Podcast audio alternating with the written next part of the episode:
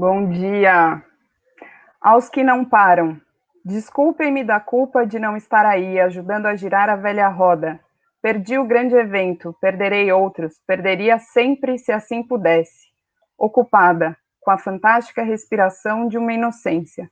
Essa graça alienígena que me coube, essa flor adventícia. Ninguém diz, mas o rumor é de morte certa. Basta um choque, uma queda, ou alguém se debruçar para beber dessa água pura e turvá-la de repente. No entanto, nada disso me ocupa, não ainda, não enquanto essa graça vibrar lúcida, como se em seu habitat. Enquanto não estiver perdida, desculpem-me da culpa de perder tudo mais sem pesar. Começamos esse dia com essa poesia da Mariana Ianelli, Hoje é o terceiro dia desse ciclo de lives Desfazenda. Hoje o nosso tema é desocupar. É, convidamos a todos a debater conosco é, sobre o papel, a função da arte nesse mundo em colapso. É, o chamado dos últimos anos da política insurgente é claro: ocupemos, se temos de ocupar, que ocupemos o céu, como cantam os velhos anarquistas, os jovens secundaristas, as praças de grandes capitais, as terras devolutas, os terrenos baldios. Ocupar o espaço virtual com narrativas de transformação social. É, como praticar ativismo no mundo pós-pandêmico? Ocupar segue sendo a palavra de ordem?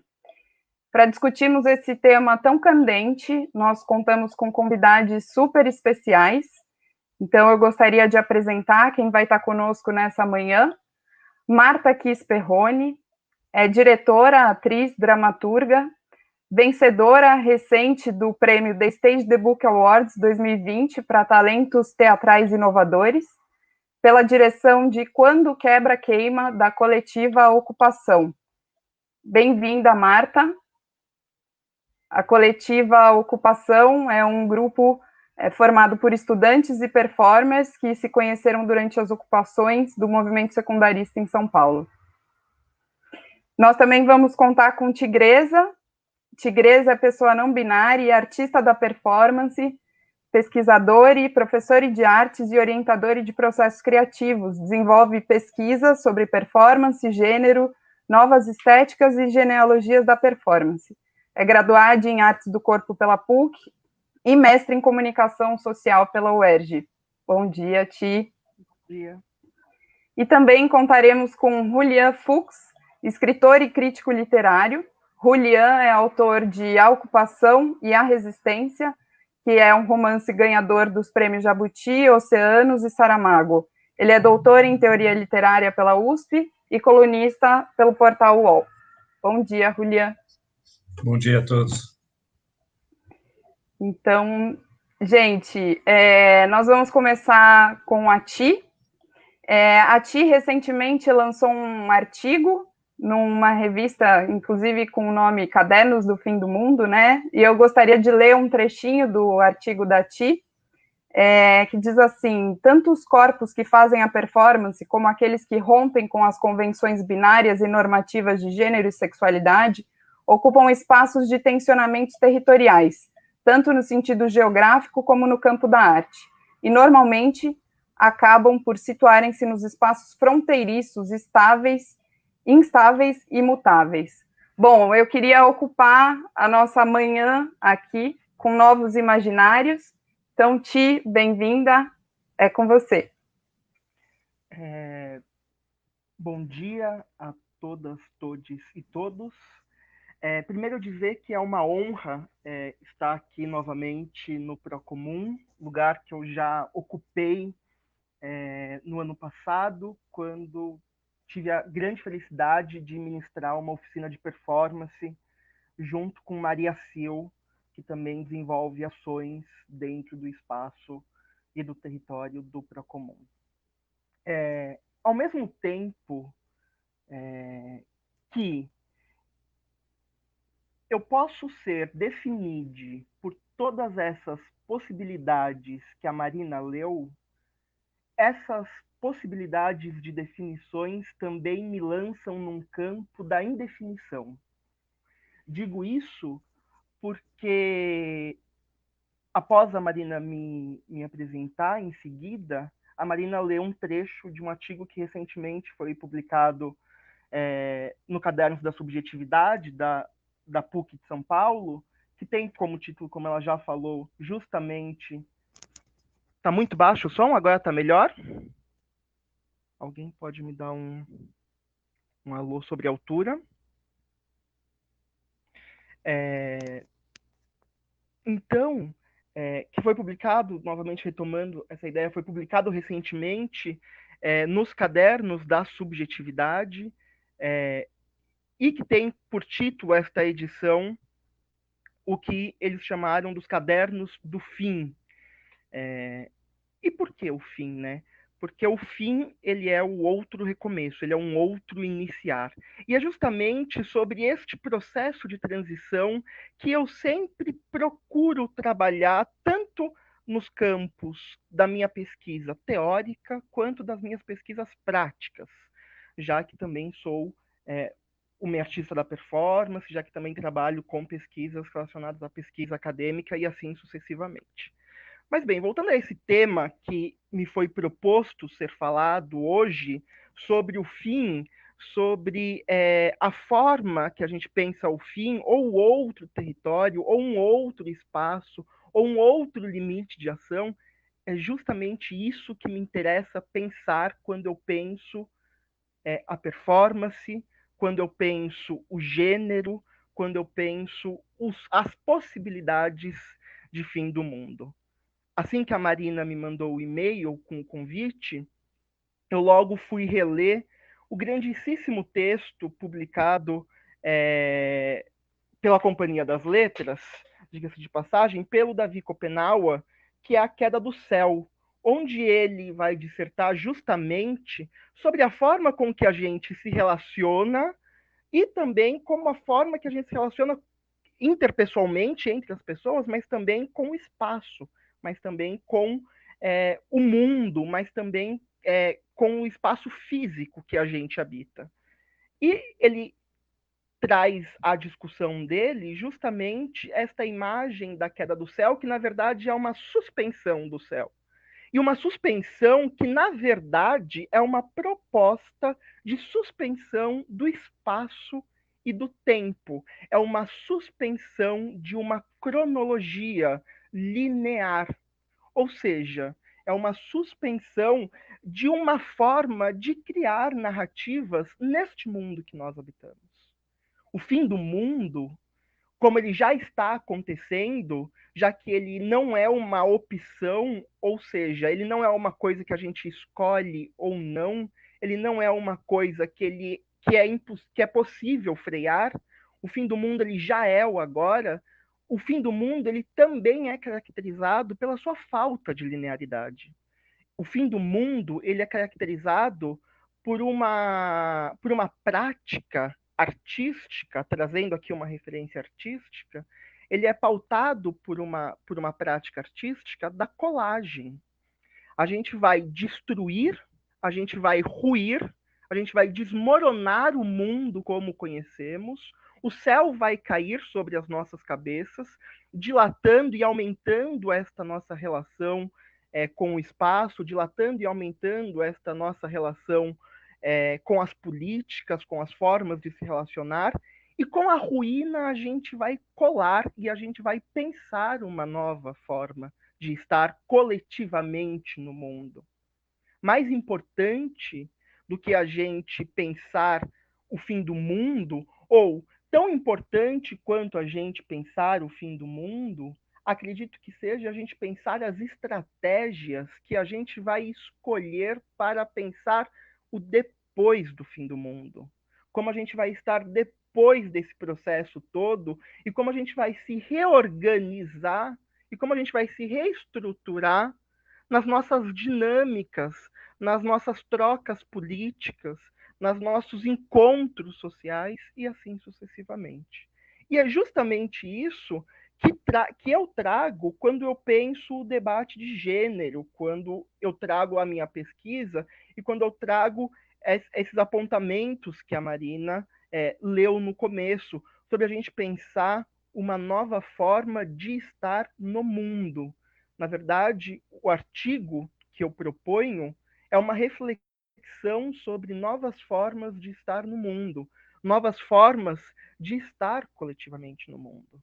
Porque assim como diversos autores passam e começam a pensar e refletir sobre as condições de estar no mundo, a gente também tem que pensar como a gente viabiliza as formas que estão para além dos limites, que extrapolam os limites das normatividades, os corpos que extrapolam os limites do discurso novamente linear ou do discurso hegemônico e assim sucessivamente. E aí isso nos leva à performance. Isso nos leva a um ponto importante é, de um debate que muito vem me interessando e eu venho é, debatendo as minhas pesquisas, que é justamente sobre onde esses corpos cabem. E aqui é, eu quero trazer uma reflexão de uma escritora é, norte-americana que eu gosto muito e que eu tenho um grande apreço, é, que chama Úrsula Le Guin que escreveu há alguns anos um, é, um romance chamado Os Despossuídos, que na verdade é uma retomada de um conceito marxista é, sobre que, que diz sobre aqueles que não possuem o capital. E justamente é disso que a Úrsula vai tratar neste romance também, que é um romance de ficção, é, onde ela fala sobre possibilidades de criação e guerras entre mundos, fazendo uma alusão entre Estados Unidos e União Soviética, justamente é, na Guerra Fria, e ela vai falar justamente sobre o país que perde, ou seja, as pessoas que perdem a guerra, as pessoas que perdem a batalha, tornam-se aquelas que são despossuídas, aquelas que perdem o seu território, aquelas que perdem o seu lugar de ação e de, e de posicionamento político no mundo. A Úrsula, ela, numa alusão, é, trazendo uma referência direta de Marx, dessas pessoas que não possuem o capital, dessas pessoas que não possuem é, a força, que não possuem é, a riqueza, que também se tornam despossuídas, a performance, a arte da performance, a linguagem da performance também vai trazer esse debate à tona quando ela aparece para debater justamente os corpos que cabem nos discursos da arte, ou seja, nos corpos que cabem nos limites e, e, e, dentro das organizações artísticas. E aí a performance surge justamente questionando estas organizações e propondo um novo olhar para essa forma de se organizar e de se estar fazendo arte, no caso, se fazendo performance. E aí há uma definição de um artista mexicano que eu gosto muito, que é o Guilherme Gomes Penha, que ele diz que as fronteiras e os territórios da performance esses territórios instáveis, móveis, imutáveis, estão sempre ocupados, estão sempre atravessados por aqueles corpos e por existências que muitas vezes estão diretamente colocando em debate as questões de gênero, as questões de raça, as questões de questionamentos sobre os limites do colonialismo, sobre os limites dos debates do que é do que é existir e do que não é existir, sobre o pertencimento e sobre o não pertencimento e principalmente sobre o diálogo político entre esses corpos. E isso é mais uma coisa importante da gente trazer ao nosso debate, à nossa discussão, que é justamente qual que é o lugar de que a gente está propondo um olhar. A gente está propondo um olhar a partir de uma narrativa e a partir de um discurso que desconstrói o, o, o, os limites e as organizações. Justamente pensando o depois, pensando esses corpos depois no mundo, pensando esses corpos depois nas estruturas políticas e sociais e nas formas de organizações que elas se colocam. Os corpos, como eu costumo dizer, os corpos dissidentes estéticos, não só aqueles dissidentes de gênero, mas aqueles que também propõem dissidências políticas a partir da sua identidade de gênero, a partir das suas questões políticas do gênero, a partir das suas questões existenciais, são corpos que estão propondo novas formas de criar mundos.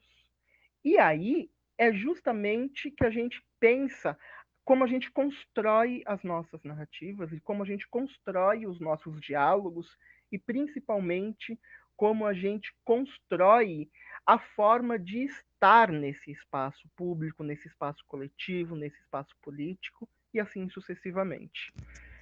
Tem uma autora é, que eu gosto muito, que dialoga com todos esses debates e discursos sobre é, a descolonização, sobre pensar um novo mundo, sobre pensar novas formas de se relacionar, sobre pensar novas formas políticas é, dos corpos, chama-se Silvia Rivera Cusicanqui, que é uma autora latina que fala justamente sobre a possibilidade de um outro mundo. E ela vai fazer também um paralelo a, essa, a esse debate é, sobre é, as questões ameríndias, principalmente pautando alguns debates que dizem respeito é, sobre é, as questões indígenas, e ela diz sobre uma sobre sobre uma etnia indígena que pensa justamente e busca refletir justamente sobre os outros limites da binariedade, que busca expandir os territórios e abre espaço para um terceiro. Isso quer dizer o quê? Que além da dicotomia do homem e da mulher, além da dicotomia do vivo e do morto e de todas as outras possibilidades é, há no meio um processo e uma, e uma fissura de, um terceira, de uma terceira possibilidade, de uma terceira, de uma quarta, de uma quinta, e de uma infinidade de possibilidades que ali se encontram e que normalmente não são vistas, porque são justamente aquelas existências que despossuem, ou que não possuem, ou que não têm é, as, a, a sua altura ou não tem é, materialmente é, recursos ou não tem materialmente é, essa potência de diálogo entre esses dois polos que se tornam binários. E é isso que é, é, o meu diálogo, e é aí que, que eu proponho os meus diálogos da performance, e aí que eu proponho os meus diálogos da arte, e aí que eu proponho os meus diálogos da minha fala também. Que é que a gente reflita justamente nesses territórios que estão no entre.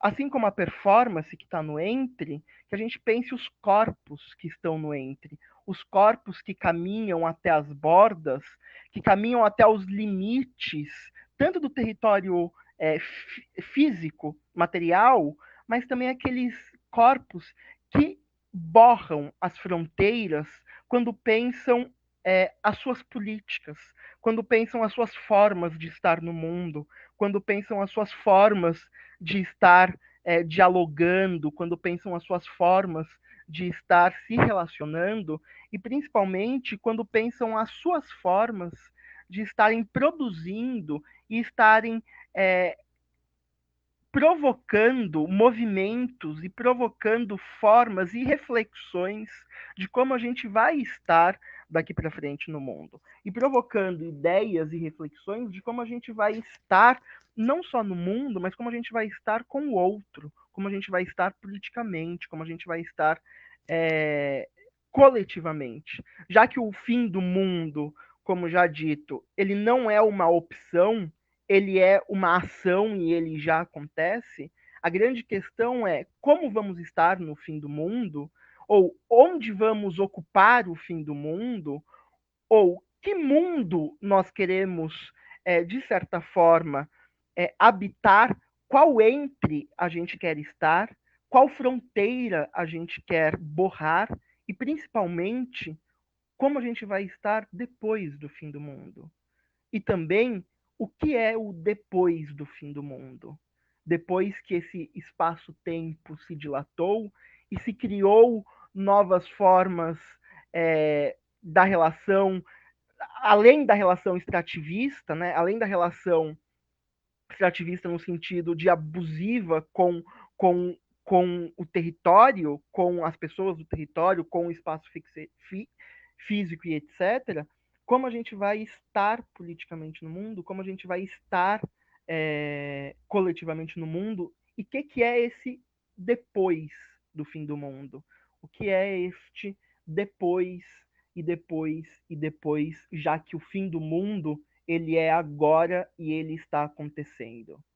É, basta a gente ver nessas relações, né, tudo que está acontecendo no nosso país e tudo que está acontecendo no nosso mundo das catástrofes e hecatombes, mas também tudo que está acontecendo internamente, porque o fim do mundo ele também se dá no nosso corpo e na forma com que a gente se coloca no mundo e na forma com que a gente aciona e se faz político no mundo. O fim do mundo é agora. O fim do mundo é já. E o fim do mundo ele está acontecendo. Ou a gente pensa é, estratégias para estar depois do fim do mundo, ou o fim do mundo nos engole nas possibilidades binárias e só a dissidência política, estética e artística sobreviverá. E Uau! Fora! fora. Ti, absolutamente lúcida a sua fala, muito obrigada. Sim, foi um, um cometa que chegou no nosso céu é, muito forte. É, e é isso, né? Eu acho que a gente está aqui ocupando essa manhã para pensar essas novas formas de ocupar o mundo, porque esse novo normal ainda não, não parece suficiente, né? Quando as pessoas estão aí falando desse novo normal, eu ainda acho que a gente está muito longe de, de ter essa normalidade, eu acho que a gente nem quer, né? Justamente o que Exatamente. você trouxe é essa questão que a gente quer borrar esse normal, de que a gente quer estar em outras fissuras, né? Exatamente, exatamente, hum, exatamente. Hum. Obrigada, Ti. É, eu queria eu queria contar rapidinho sobre a minha aproximação do Instituto Procomum, que se deu a partir de uma proposta de reocupação. Eu, entre 2015 e 2017, trabalhei com um programa de formação para professores da rede pública de ensino do, do estado e do município de São Paulo. E eu estive, então, bem, bem próxima da eclosão do movimento de ocupação das escolas estaduais e fiquei muito mobilizada por isso. E em 2017, o Instituto Procomum lançou um circuito de inovação cidadã. E eu propus um projeto chamado Transfinitos, que consistia numa espécie de reocupação junto com os estudantes secundaristas e com outros é, agentes da sociedade civil e artistas para ocuparem a escola novamente, né? Depois dela ter reestabelecido o, o sistema normal da matemática, do português, da física, da química, enfim. E na época me lembro de, de ter conversado um pouco com a Marta é, nesse sonho de constituir esse projeto. E foi um, um movimento pontual, mas que contou com atividades muito potentes, é, com a presença de Preta Rara, Dida Dias, que é uma artivista e, e feminista, e é, com o Denner, que é da, da família Chegados, né, do Instituto Chegados, que colocou a gente para fazer pipas poéticas. Foram dois dias muito, muito lindos de reocupação e que trouxeram de novo a, a a vibração e o poder, né, de, do, do, fazer por nós mesmos e aquilo que a gente deseja realizar.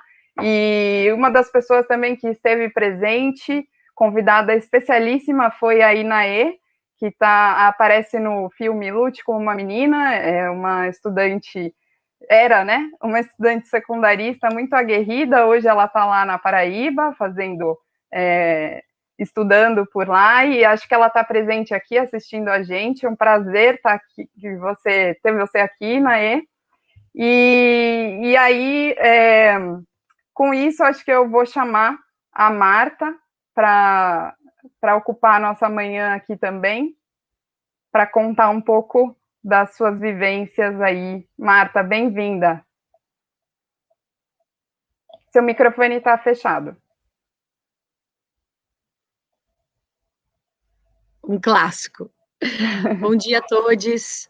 É, bom, te ouvir agora, começar a falar depois da Ti e depois da Marina é, foi perfeito. Aliás, é, se a Inaê tiver aí, dando um salve para ela, e porque é sobre, é sobre um pouco isso que é, eu vou falar hoje.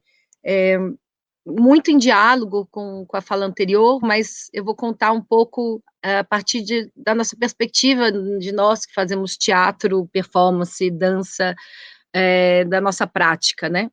É, desocupar o fim do mundo ou o fim do mundo, né? O movimento secundarista, imagino que todos sabem aqui, né, que teve sua primeira explosão em 2016, é, compostas, né, é, já em diálogo com a de, de corpos dissidentes, ele também é, de certa maneira, uma rebelião contra o fim de mundo que era a, a escola, né, a escola-prisão. E nesse contexto das ocupações, é, muitas escolas ocupadas, e mesmo depois das ocupações, tiveram um diálogo forte com, com artistas e chamados para fazer laboratórios dentro das escolas. E foi nesse momento que eu, é, na, na ocupação da Fernão Dias Paz, em São Paulo, fiz uma primeir, um primeiro encontro com secundaristas de luta, num laboratório que a gente criou, chamado Laboratório para Corpos Revolucionários.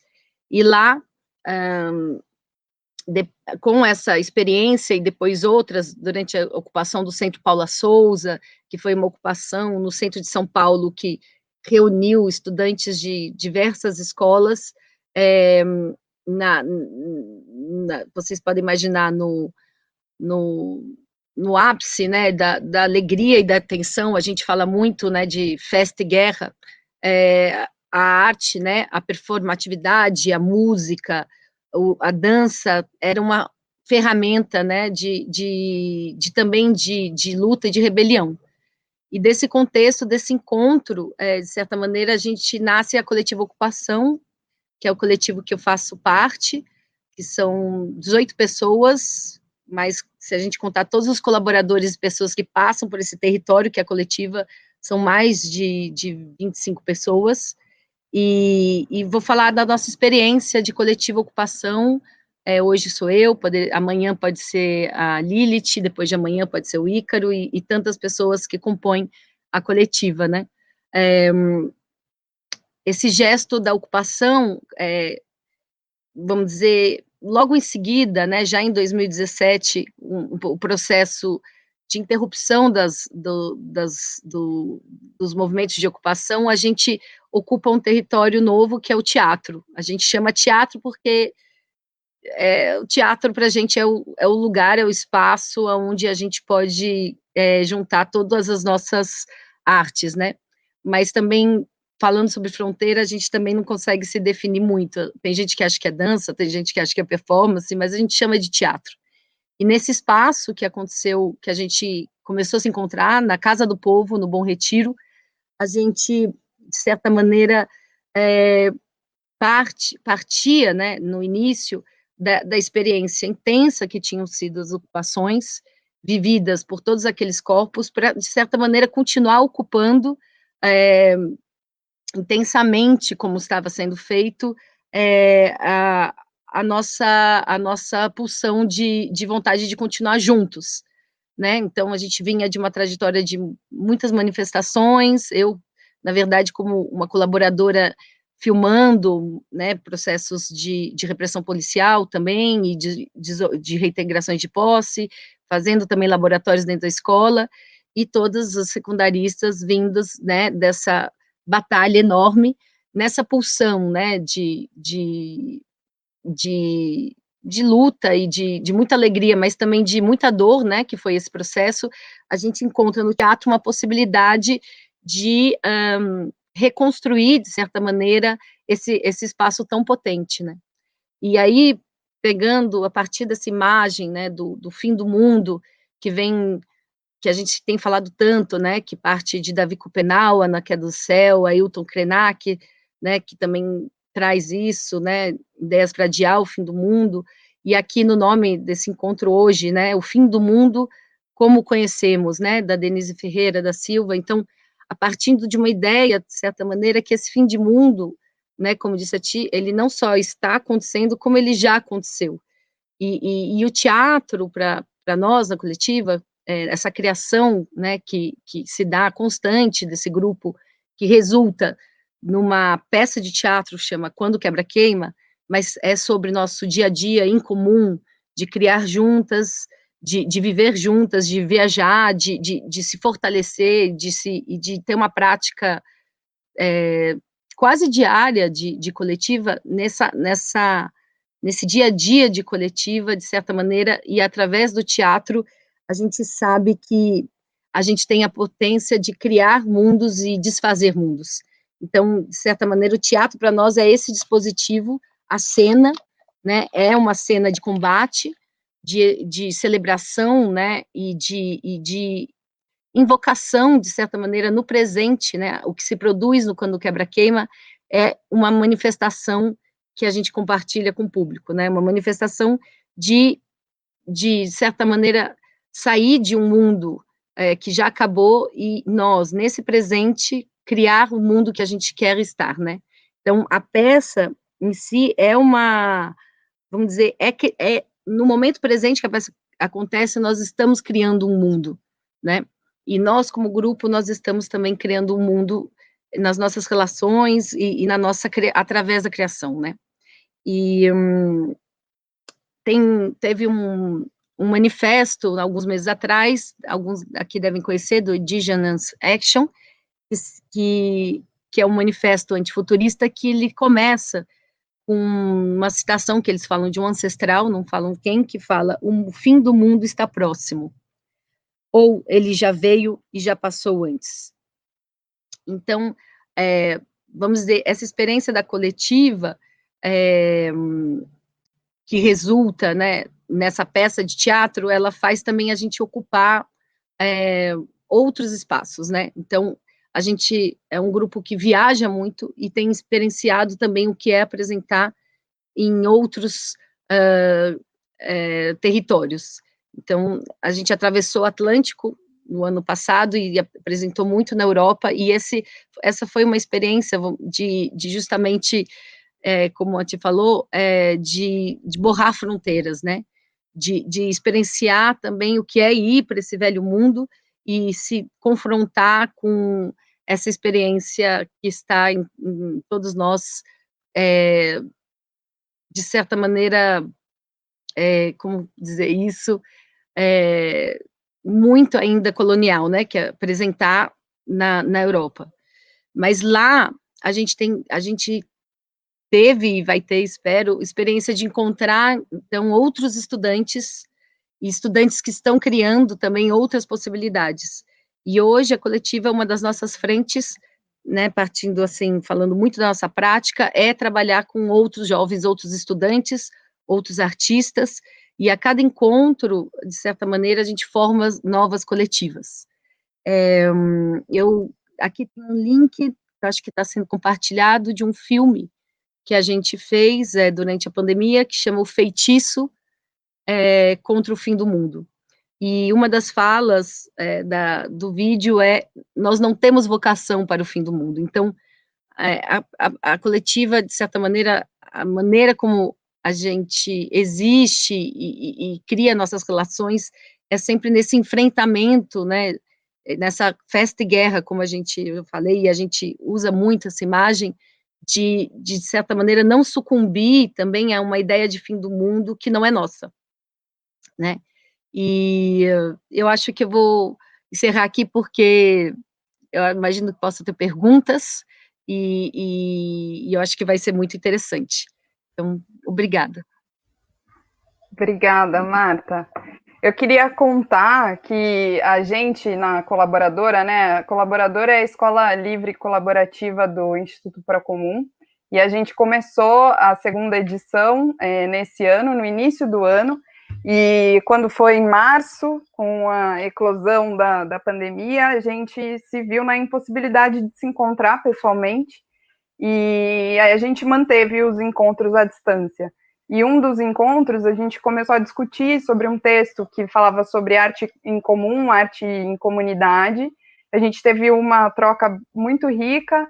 E aí, para o encontro seguinte, acho que foi a Nina Guzzo, que é uma das mentoras da nossa escola, ela falou: vamos olhar para uma obra conjuntamente, vamos olhar para algo que estejam fazendo, que tenha uma potência. E aí a gente parou para olhar para quando quebra queima. A gente assistiu alguns teasers, alguns vídeos, é, leu coisas sobre a obra e aí o grupo conversou sobre sobre isso. E aí eu me lembro é, do Ale Almeida, que é um dos artistas que faz parte do grupo, falando como ele ficou impressionado com o alinhamento do espetáculo, né, que chamou atenção muito a costura dessa experiência tão forte e, e que tem, teve uma potência muito grande. Então foi muito muito legal para a gente olhar para isso e, e se pensar enquanto grupo também, né?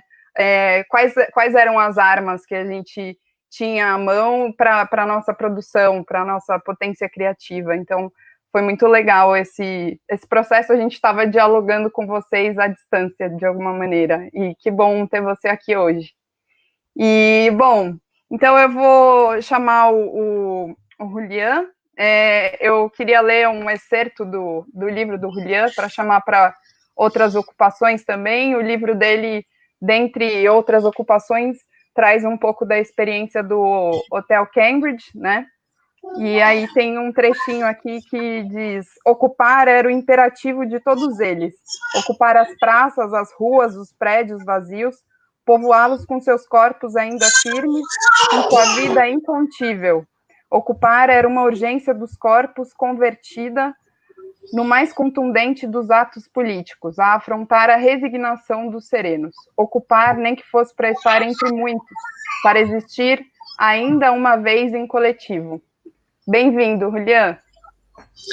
Obrigado, é, bom dia mais uma vez. Queria agradecer o convite e agradecer a ti e a Marta que fizeram é, é, apresentações muito interessantes, já em vários pontos em que o pensamento pode se encontrar e isso é o que mais valioso pode surgir num, num, numa conversa dessas, né?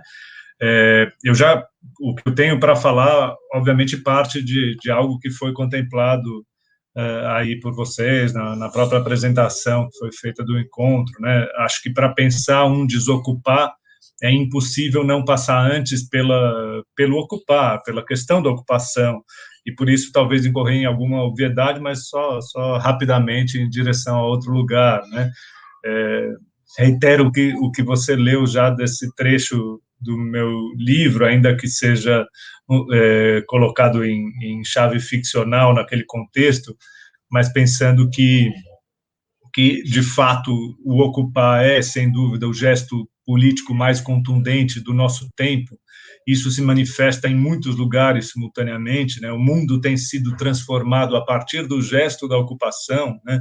O que foi ocupar praças, ocupar parques, durante a Primavera Árabe, o que se deu a partir da ocupação da Praça Tahrir no, no, Egito, o que foi o Occupy Wall Street, né, e, e, as reverberações que isso tem ainda hoje na, na luta mais, mais eficaz, mais vivaz que a gente vê nos Estados Unidos, é, e como a gente viu também recentemente, de diversas maneiras, cheio de complexidades, de, ambivalências, o ato de, de ocupar as ruas no Brasil, né?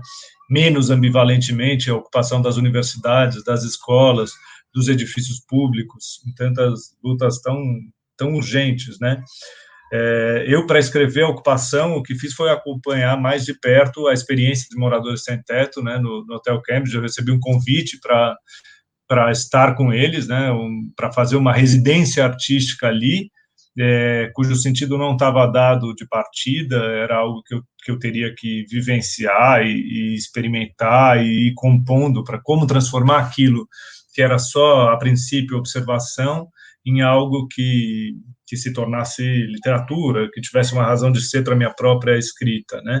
É, num primeiro momento, entregue muito mais as, as experiências individuais, querendo ouvir as histórias pessoais das pessoas que ali estavam, né? Dos, dos muitos imigrantes que se encontram nessa situação, dos refugiados, é, e, e, enfim, dos militantes de maneira geral, e, e, de, e, e, o que sentia a princípio era o sem sentido de observar aquilo tudo exclusivamente pelos olhos do individual, né?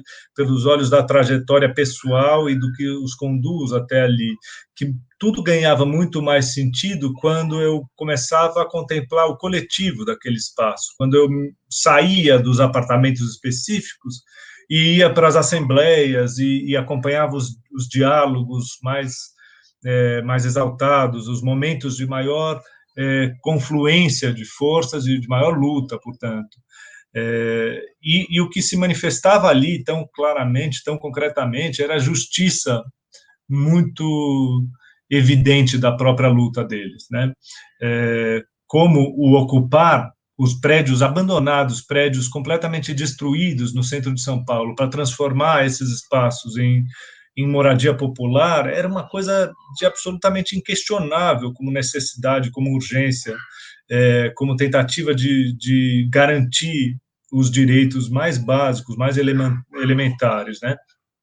É, e mais do que isso, era a recomposição de uma ruína, a recomposição de um espaço que era absolutamente arruinado para que ele se transformasse em outra coisa. Enquanto eu estava lá no, no, no, Cambridge fazendo essa residência, foi se articulando e eu participei da entrada na ocupação 9 de julho, ali na mesma rua, ali perto, no centro de São Paulo, é, e, e, é uma ocupação que se tornou ícone né, de, de, tantas lutas populares, se tornou uma espécie de centro cultural de, de incrível vibração e etc. E quando eu entrei naquele lugar, junto com com tantos dos, dos militantes ali, é, o sentimento era de, de chegar simplesmente na ruína, chegar simplesmente na destruição.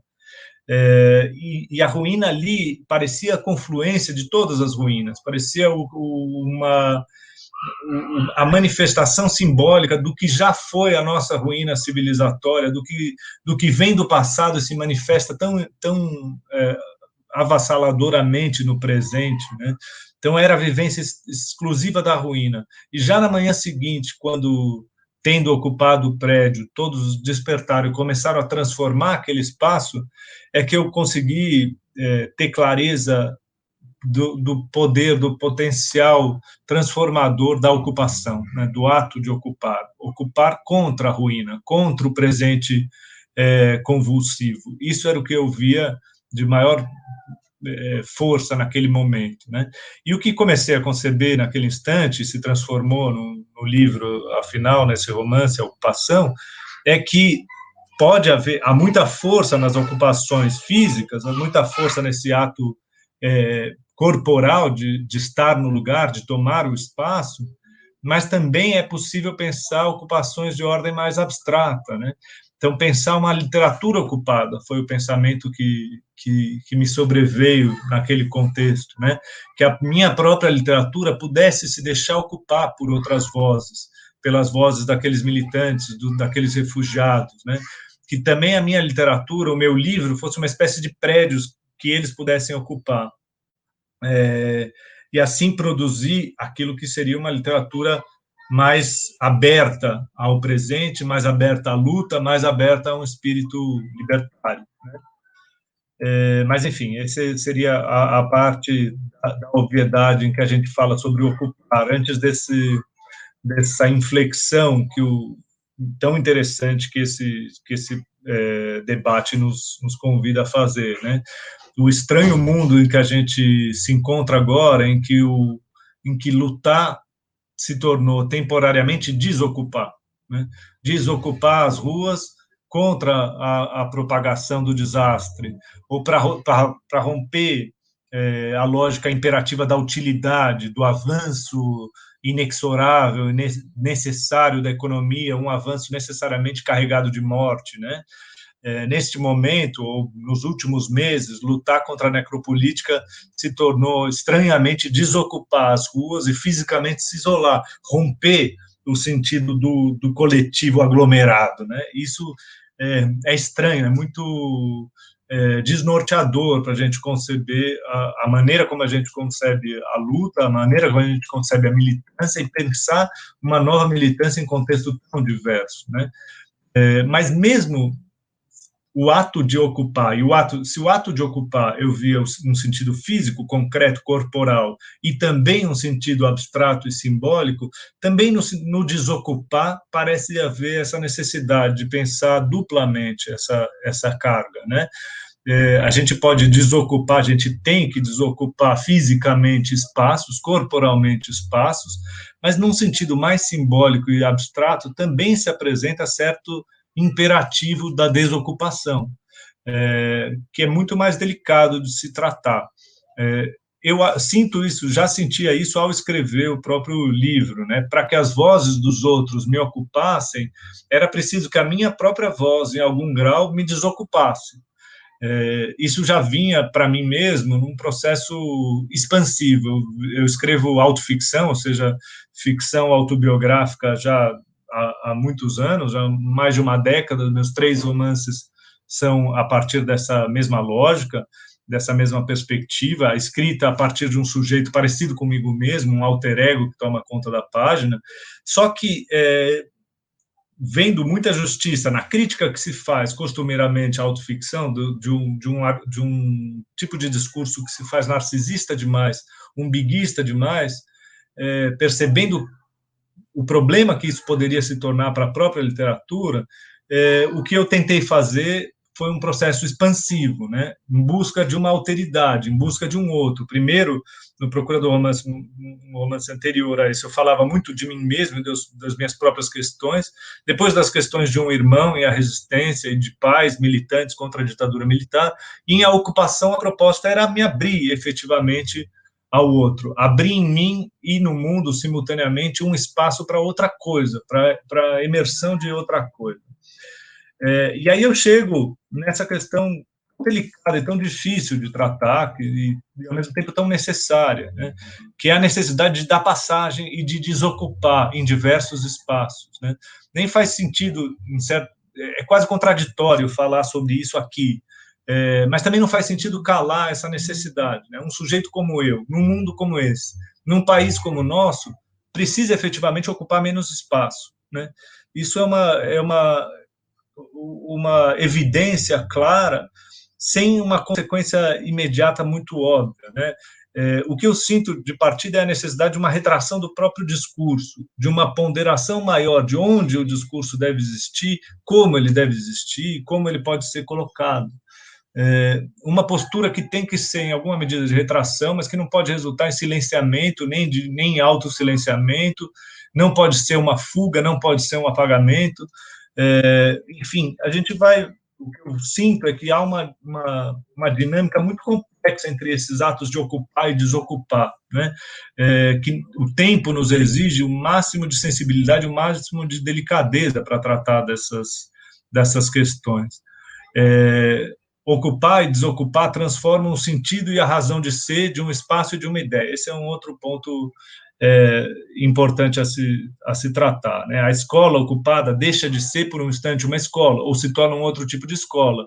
A literatura ocupada perde a sua função de literatura em algum grau, ou melhor, perde a função de não ter função alguma, aquilo que geralmente se costuma atribuir a, a arte como um todo, a literatura em específico, né, é, ganha uma finalidade indesejável, né, em algum aspecto, mas que traz uma potência disruptiva enorme, né? Mas isso acontece só temporariamente. Então eu sinto que essas dinâmicas complexas ao que me referia de ocupar e desocupar espaços são o que nos exige é, este momento, esta circunstância, esta contingência que a gente tem vivenciado, né?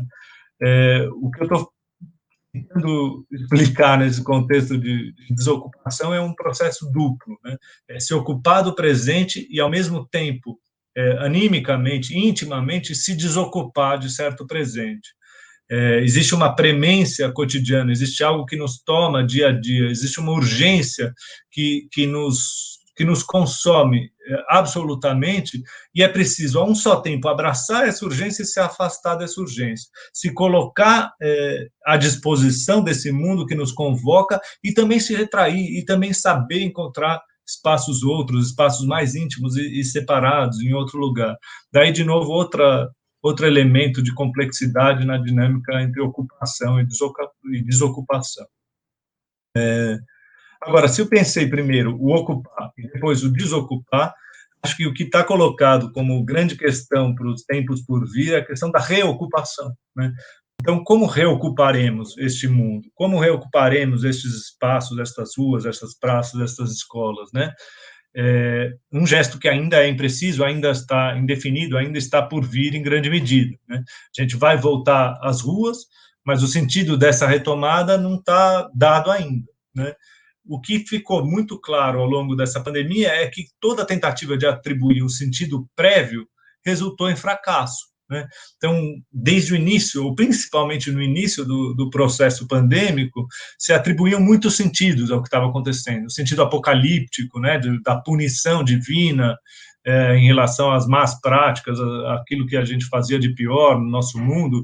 A punição divina podia ser não só de ordem moral, como no, no pensamento religioso, mas também é, de ordem é, cósmica, né, como se, se o, planeta estivesse nos punindo para que mudássemos os nossos hábitos e deixássemos de nos de destruir o próprio espaço em que a gente vive, o que é um apelo muito válido, mas que não necessariamente está dado a priori pelo, pela pandemia, né, ou que a pandemia em si era uma manifestação do controle, do poder de controle dos governos sobre os seus cidadãos, ou pelo contrário, do poder disruptivo dos cidadãos contra governos, contra domínios eh, industriais.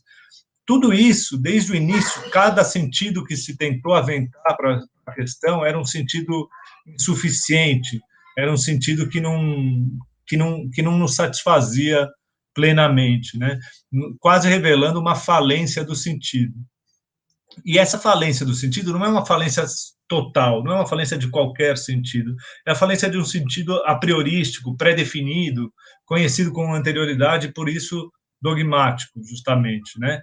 Não a falência de todo tipo de sentido. E aí a gente vê um dos, acho que um dos filósofos que falaram diretamente, que tentaram atribuir sentido, mas que acho que em outro contexto, falou algo de mais relevante, que é o Jean-Luc Nancy. Né? O fim do mundo do sentido dá lugar a uma praxis do sentido do mundo, é o que ele fala. Né? A gente vê o fim do mundo, que é o fim do mundo do sentido, e esse fim do mundo do sentido, na verdade, é a abertura de um espaço, é a desocupação de um campo simbólico para que ele seja reocupado por algo. Né? É, o sentido que teve isso tudo é o sentido futuro, é o sentido que a gente vai construir, aquilo que vai vir à superfície, vai vir à tona na reocupação do mundo, né?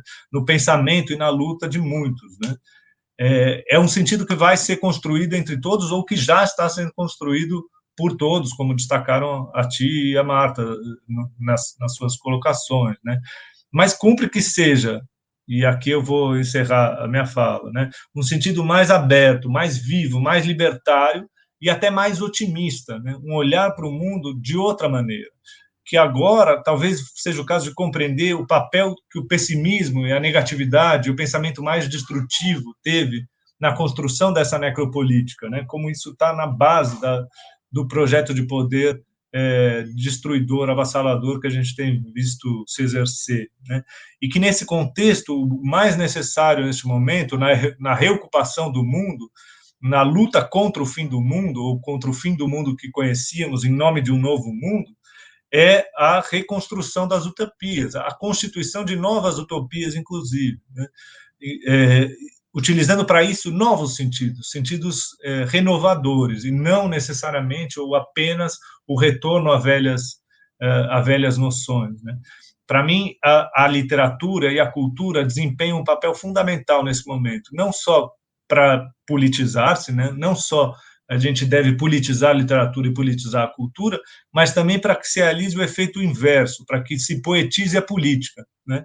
Isso que me parece fundamental e uma das, das é, necessidades prementes do nosso tempo só vai vir a partir de um esforço comum, semelhante a esse que a gente tem feito aqui, é, e um esforço que nos, nos desocupa como sujeitos estritamente individuais, fechados, isolados em nós mesmos, e nos ocupa como comunidade, como coletivo.